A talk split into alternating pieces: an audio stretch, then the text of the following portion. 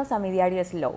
Mi nombre es Sol Collago y este es un espacio creado para contarte historias personales y conversaciones con personas que forman parte de mi aprendizaje en un estilo de vida lento, consciente y feliz. En este primer episodio me encantaría abordar el tema de cómo llego al Slow Life, qué es y por qué es mi propuesta de estilo de vida. Primero que todo quiero agradecerte por estar aquí, por darte el tiempo de poderme escuchar, de poder ser parte de este primer episodio. Como comenté al inicio, quiero hablarte del slow life, de qué es lo que es, de cómo me involucré en este estilo de vida, del cual me enamoro cada, cada vez más. Y bueno, te voy a contar desde el principio, que hasta el día de hoy yo aún no lo detecto muy bien porque es una mezcla de muchas cosas, pero cuando me enteré del movimiento estaba en una situación de mi vida muy estable. Mis relaciones estaban muy bien, mi familia también, la parte profesional estaba en, casi casi que en mi auge porque estaba incluso me había anotado para hacer la maestría, estaba en un, un trabajo también estable, me había convertido en tía, estaba muy agradecida con la vida, estaba muy agradecida con Dios y dentro de todo eso estaba aprendiendo a conocerme más, a interiorizar más. Y llega a mis manos el libro de Carl Honoré, que es el vocero del movimiento Slow. Su libro es increíble por si quieres profundizar más en el tema. Se llama El elogio de la lentitud. Realmente me ayudó a abrir muchas zonas de conocimiento que no tenía, no las abordaba en ese momento. Bueno, en el libro te habla acerca de, del slow food, que es un movimiento, es una filosofía que rescata las tradiciones y las costumbres de nuestros ancestros para poder llevarla a la mesa. todo es alrededor de la comida, de las provisiones, respetar el tiempo justo de las cosas, el proceso de cómo se realiza la comida, la preparación, quién lo prepara, los ingredientes y que también nos demos el tiempo para podernos sentar y comer. Esta filosofía de vida se la llevó, la llevó, se la llevó a cabo en Italia, en un pueblito llamado Bra, y bueno, ahí comenzó todo, de ser una filosofía solo centrada gastronómicamente, se podría decir. Las personas les gustó tanto que la tomaron como un movimiento de vida y así nació el slow life, que es este el disfrute de las cosas, de saborear el tiempo. Y digo saborear porque al estilo de vida lento aprecia mucho la presencia. ¿Y qué es la presencia? Estar en mente, cuerpo y espíritu en este preciso instante, sin que mi mente esté divagando en el pasado y que mi cuerpo esté donde estoy. Y bueno, como te decía, el Slow Life es un movimiento cultural global y aún no está organizado, pero ¿por qué nos llama tanto la atención? ¿Por qué me llamó a mí tanto la atención? Es porque en ese momento yo vivía en una inmediatez y yo creo que aquí se van a, identificar varias personas porque ya me lo han dicho, porque veo y, y observo mucho más hoy en día yo vivía en una inmediatez de que se me va a acabar el tiempo, de que no tengo tiempo suficiente. Yo me levantaba a las 5 de la mañana a hacer mi almuerzo, porque desde ese entonces yo ya practicaba muchas de las cosas de la filosofía de, vida que me daban en el libro. Yo cocinaba mis alimentos, yo cocinaba con productos orgánicos, daba tiempo a la lectura, pero sabes que no había interiorizado sobre el valor del tiempo. Y ahí fue que en ese momento de equilibrio total que te cuento de mi vida, que estaba en todas mis áreas bien, llega a mí un episodio que hasta el día de hoy todavía estoy un poco sensible con el tema y que luego se desataron varias cosas más. Y fue la enfermedad de una amiga mía. Una amiga mía que es muy querida como mi hermana y yo vivía con ella. vivíamos juntas porque yo no vivía en mi ciudad natal. Me mudé a, otra ciudad, tres horas de distancia aproximadamente de mi ciudad natal, dejando mi familia, mi casa, cuando me fue a estudiar el pregrado a la universidad. Entonces, primero viví con mis tíos y ya cuando comencé a trabajar, mi amiga me dice, vamos a vivir juntas, hacer nuestras cosas, comprar nuestras cosas personales, ya tener como que armar nuestro, nuestro espacio, pues, ¿no? Entonces yo le digo, ah, sí, me animo, me voy. Y con 27 años me fui.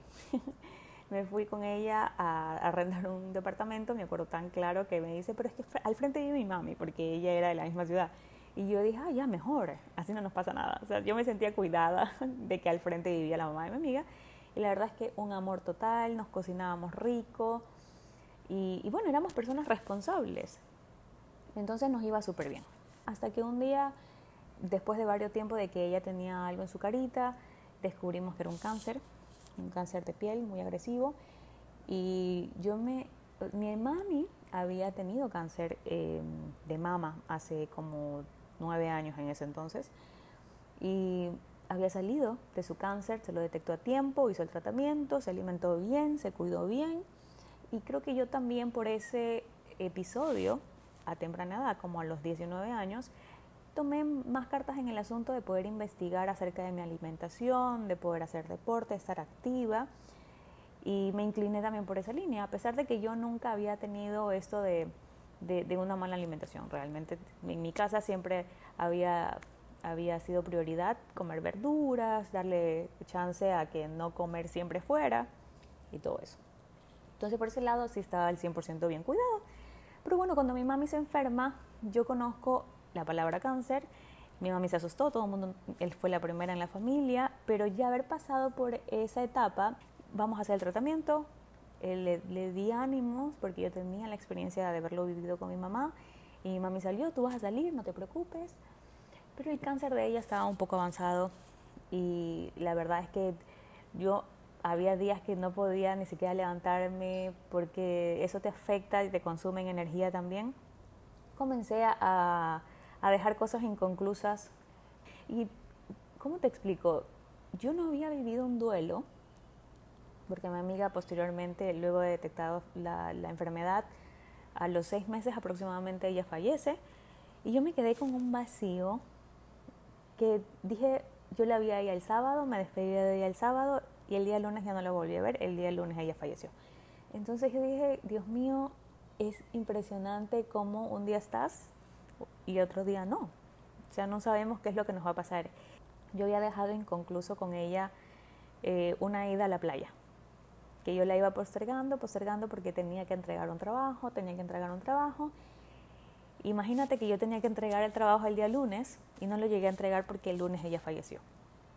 Yo postergaba, postergaba, procrastinaba mucho en cosas de acción, en actividad. Y en ese momento en el que ya asimilé que ella ya no estaba y que tenía la habitación de al lado de mi apartamento vacío y que a pesar de que teníamos dos cuartos, dormíamos juntas, compartíamos mucho juntas, entonces yo dije, qué frágil que somos en esta vida y no lo podía creer.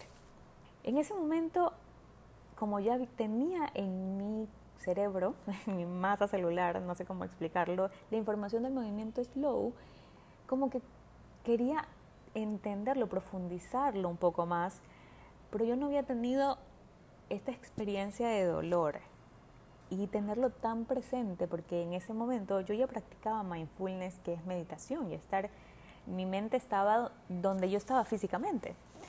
Entonces, cuando yo veía a mi amiga que estaba em, en un mal momento, daba ánimo, le, presenciaba la escena y yo subía al departamento y me ponía a llorar. Lo que me refiero es que sentía las emociones en ese instante y, y, las trataba de drenar en ese instante. Y sentía, a ver, para explicarte y me entiendas, yo sentía como que me estaban operando sin anestesia.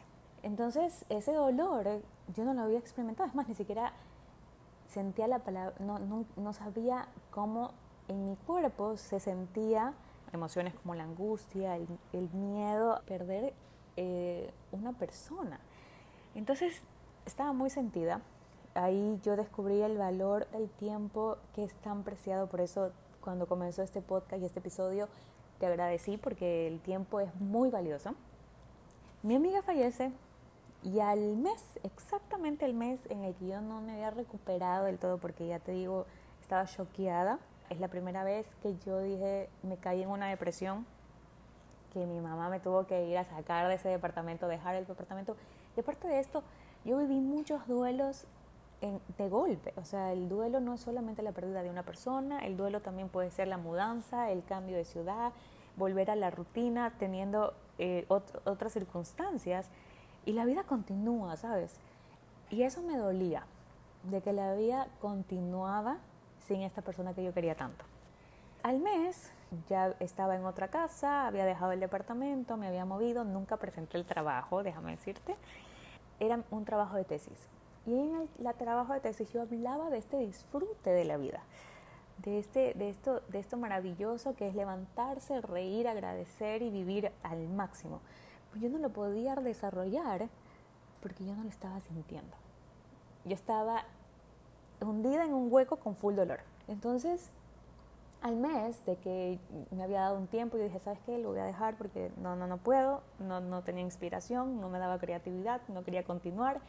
Me entero de que mi mamá se pone enferma y como te comenté al inicio, mi mamá ya había tenido un precedente de cáncer de mama y este precedente eh, después de 10 años volvió, pero volvió mucho más agresivo y mucho más avanzado.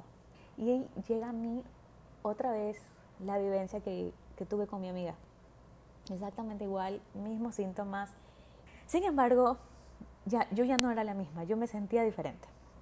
Y como dije, no, yo tengo que hacer el apoyo, yo fui el apoyo para mi amiga, ¿cómo no lo voy a hacer para mi madre? Comencé a buscar información, información, información. Y es, creo yo, discúlpame, se me quiebra un poco la voz todavía al compartirte esto, pero creo yo que fue un instinto de supervivencia. Una vez que tú tienes eh, una herramienta, una experiencia, tú tienes que ir y buscar más herramientas para poder seguir ayudándote y ayudar. Porque si no te ayudas tú, no puedes ayudar a ninguna persona. A ninguna persona. Entonces comencé a indagar, a investigar mucho más sobre, sobre cómo yo podía asimilar estas, em, digerir mejor estas emociones, porque iban a estar por mucho tiempo. Y una amiga, y el primer día, ya te imaginas, me destruí totalmente, porque como todo ser humano, deja aflorar todos mis sentimientos. Ya yo era de las personas de que me, me, me tragaba todas mis emociones y por eso me dolía la espalda, tenía inflamaciones y todo lo demás. Pero esta vez con la noticia de mi mamá, que aparte soy, era muy unida con ella, es como que comencé a aflorar y no podía dejar de llorar. Después de la clínica, yo recuerdo claro que me fue a la casa de una amiga mía, que amo con todo mi ser, y ella me dice, yo le cuento todo esto de aquí que ya les he contado a ustedes, ella me dice, Sol, tú tienes dos caminos. El primero es que em, tú tomes el camino del sufrimiento. El sufrimiento es una opción, pero la otra no es que si tú quieras o no quieras está, es el dolor.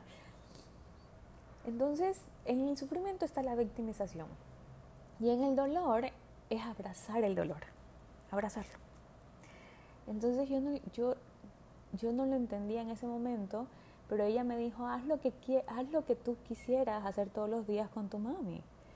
No pierdas el tiempo de decirle te amo, no pierdas la oportunidad de hacerle un detalle, de grabarse, de grabarse, de que ella te deje un video, de que...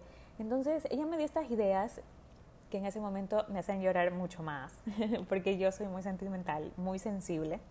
Todos tenemos la oportunidad de decir, sabes que hoy sí que no estoy bien. Y hay que tenerse paciencia. Entonces, en ese momento que estuve con mi amiga, en ese preciso instante que ella me dijo la diferencia del sufrimiento y el dolor, en ese día yo tomé la decisión de vivir intensamente. ¿Y qué es para mí vivir intensamente? Bueno, primero priorizando, priorizando mi tiempo en hacer las cosas que quiero y que son importantes. Hay un motivador español que me encanta y me dice, que me dice a través de los libros, de los videos, que no es lo mismo hacer cosas que hacer cosas importantes. Y en este capítulo de mi vida aprendí muchísimo y sigo aprendiendo todos los días a priorizar. ¿Qué es lo que quiero para mi vida? ¿En qué es lo que me voy a enfocar? Y que todas mis acciones, todo lo que yo haga desde que me levanto de mi cama, sean para cumplir ese propósito. Cuando llego yo al slow life, ¿qué es más que estar al 100% para ti primero? Yo me regalé muchísimo esa presencia para mí, para poder llorar, para poder gritar si era necesario, para poder, eh, eh, poder sentir estas emociones que muchas veces las ignoraba y donde me distraía, me distraía en mi trabajo comúnmente. A mí cuando me pasaban cosas pequeñas, problemas a veces en mi relación o a veces en el trabajo mismo o a veces cuestiones de amigos y todo lo demás, mi refugio, mi refugio era mi trabajo, era donde yo podía perderme por días. Cuando me pasó todo esto, llegó pandemia y estuve con mi mami, estuve con mi abuelita y no saben, frente a la catástrofe mundial que vivimos, uno de los florecimientos fue estar presente para mi madre y para mi familia en ese momento. Ya al final de la cuarentena, cuando ya las cosas estuvieron un poco normales, mi mami fallece. Y como que sentía, no, el, el dolor estaba ahí, el dolor estaba ahí, pero yo lo tenía abrazado todo el tiempo, hasta el día de hoy. Hasta el día de hoy. Entonces, la presencia, en, en mi caso, era cuidar cada detalle, cada día, cada instante, a cada hora. Y eso me hizo tomar muchísimas decisiones que hasta el día de hoy yo digo, wow, tuve tanto miedo de muchas cosas y ahora las estoy haciendo. También me ayudó muchísimo con el desapego. Lo que a mí me enseña el slow life es a saborear mucho más mis instantes. Y eso trae para mí alegría, alegría a pesar del dolor. Y es lo único que tenemos, ¿saben? Cuando hay momentos de dolor, nosotros regresamos y, abrazamos también nuestros momentos de alegría y, ese es un, hay una mezcla que yo aprendí a hacer ahora que también me lo compartió una amiga y es cerrar los ojos y preguntarle a la mente, decirle a tu mente, indícame un momento en el que fui feliz con esta persona y la mente obedece. Solamente que muchas veces como no está tan entrenada, por la meditación y todo esto, en mi caso yo, ya estaba enfocada y encaminada y se me hacía mucho más fácil.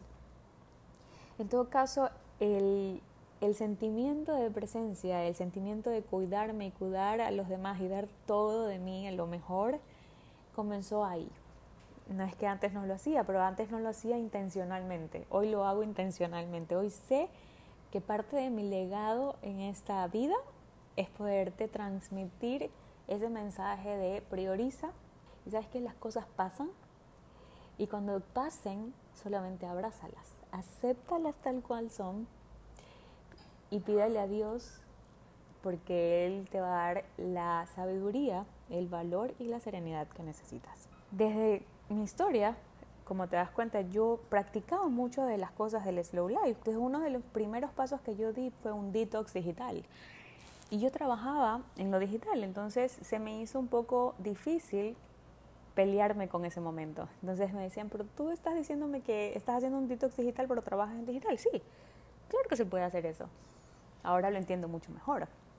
Y es que las herramientas digitales son para mejorar nuestro estilo de vida, no para que nosotros vivamos anclados ahí.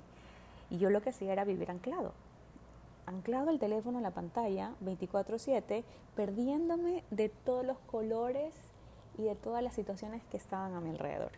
Es por eso que no podía recordar las cosas que pasaban con mis amigos, en las situaciones familiares. Muchas veces me decían, pero Sol, tú dijiste esto en esta etapa y tal cual.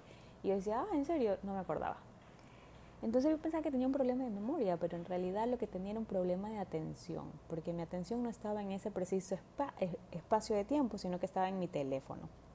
Una vez que lo dejé, que no que lo dejé, sino que como que controlé el tiempo en pantalla, pudo aflorar también mi hábito de la lectura, que hoy día también lo tengo bien anclado y que gracias a eso he podido leer más de dos libros al mes, y conocer más áreas que me gustan. Me gusta la alimentación, el desarrollo personal, la psicología, cómo funciona nuestro cuerpo, nuestro cerebro, nuestros riñones. Y eso viene de los libros. En herramientas digitales lo que hago es proporcionar mi tiempo, hacerlo intencional, para qué voy a ver el, para qué voy a utilizar mi celular hoy, en qué tiempo y, por, y, y principalmente qué intención voy a tener. Siempre hemos estado, y yo creo que aquí estamos todos de acuerdo, todos estamos en la búsqueda de encontrarnos bien, de sentirnos bien, de este bienestar, de lograr un cuerpo sano, una mente clara y un espíritu libre. Y esto es lo que yo entiendo por slow life, la posibilidad de llevar un estilo de vida que nos permita disfrutar de los placeres infinitos de la vida, aun cuando las situaciones que tengamos frente a nosotros sean un poco difíciles, las podemos solucionar con amor y viviendo intensamente el día a día desde la gratitud. Este estilo de vida engloba varios hábitos y costumbres saludables respecto a varios ámbitos de la vida. Y la finalidad es mantener un equilibrio para lograr la felicidad plena. Es por eso que cuando hablamos de una vida slow, se entrelaza con el mindfulness, la meditación, la gratitud, los momentos de autocuidado, el ejercicio meditativo como el yoga, la inteligencia emocional, la espiritualidad. Y bueno, las personas buscamos mantener un estilo de vida equilibrado. Y para eso necesitamos desacelerar y conectar con nosotros mismos.